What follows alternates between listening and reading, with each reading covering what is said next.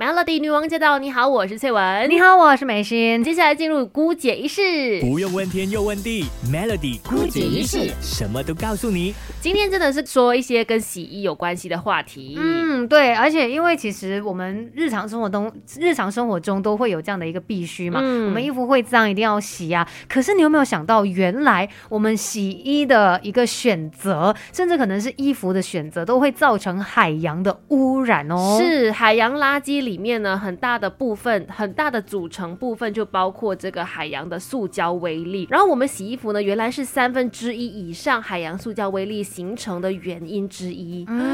所以说，可能从你选择的衣物，可能它的那个材质方面哦，嗯然后到你这个洗衣机，你用什么样的模式啊，等等，可能都可以影响到这个海洋的一个状况。所以，我们其实也可以从这几个方面呢来做一个改变。那我们也可以拯救海洋，真。的，因为像是专家就说了，洗衣服这个事情哦，你每洗一次衣服呢，它会脱落七十万。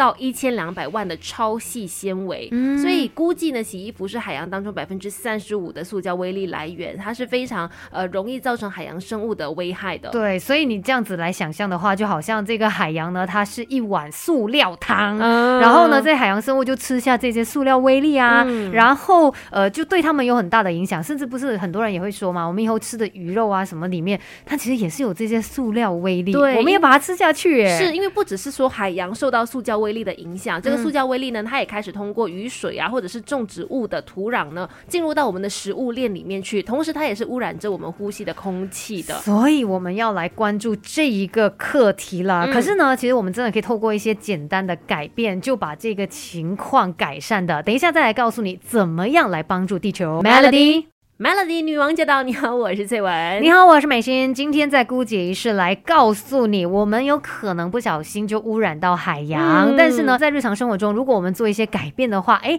这个问题就可以被减轻啦。是，首先就是我们可能要去看清楚我们的衣物的这个材料面料，嗯我们要舍弃一些合成纤维制的衣物，比如说它可能是聚酯纤维啊、尼龙啊，或者是亚克力等等去做成的合成纤维。其实这样的这种面料呢是非常多的，几乎是在我们的衣橱里面可能大概占了百分之六十。嗯所以如果说我们去识别它、认识它、少用它，就是我们可以做到最简单的一个改变。对，因为要不然的话呢，它的脱落的塑胶微粒哦、嗯是呃分量是相当大的，所以当然就会影响到海洋的一个状况。是再来呢，其实我们在洗衣服的时候哦，也可以透过不同的这个洗衣模式来哦做到一个改变的，像是哦你可以选择温度比较低，然后比较快速的洗衣模式，哦这样子呢就可以减少衣物上面的塑胶微粒脱落。所以，首先你的洗衣机是要有那种冷热水的，嗯然后这个温度上，最近有一项研究就发现说，跟典型的四十度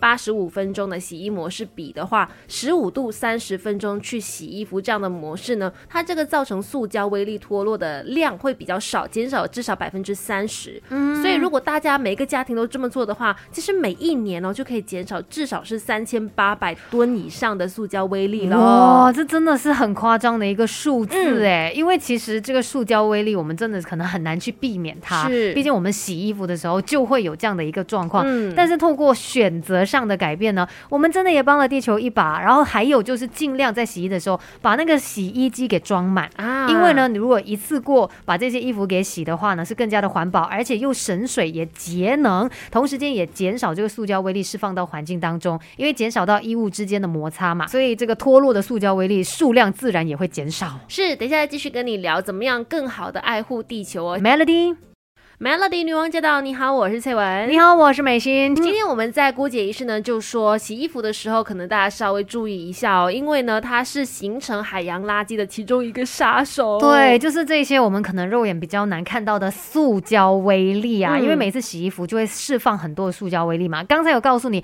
那在洗衣的时候，可能你选择一些模式啊，或者是啊、呃尽量把这洗衣机给塞满，满对，都可以减少塑胶微粒。嗯另外呢，还有就是可能你可以买二二手衣物，哎，这也是很好的一个方法。诶原来研究发现呢，如果你去洗新衣服，它所释放的微细的纤维是比旧衣服还要多的。这研究发现，衣物前八次的洗涤，它的微细纤维脱落量是会比较多的。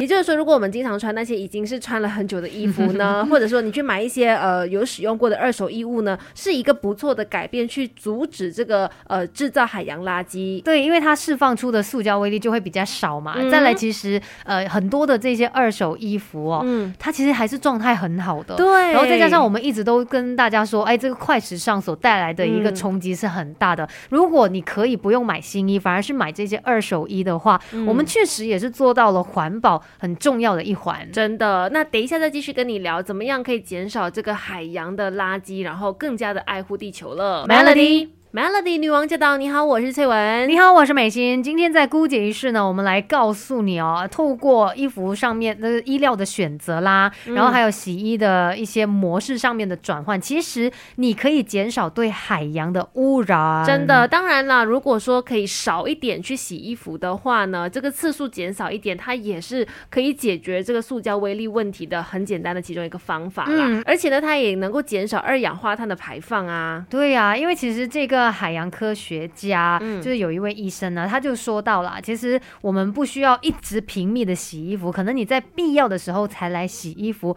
这样子呢，真的是可以改善环境的。确实，我觉得可能对一些人来说也是很棒的一个 建议方法。对，他就说啊，我平常就是很懒惰洗衣服，哎，啊终于有借口了。就至少说不是穿一下下，你出去一下回来就洗，或者说你在家里可能也是可以不用这么快就洗那个衣服啊。，对，前提就是要照顾好那个卫生的情况啦，哈，嗯不要因为就是想哦，我要保护环境，然后那衣服就是几天都完全不洗，那就不对了。真的所以今天就跟你分享到这里啦。透过一些小小的改变，我们也能够爱护地球。Melody。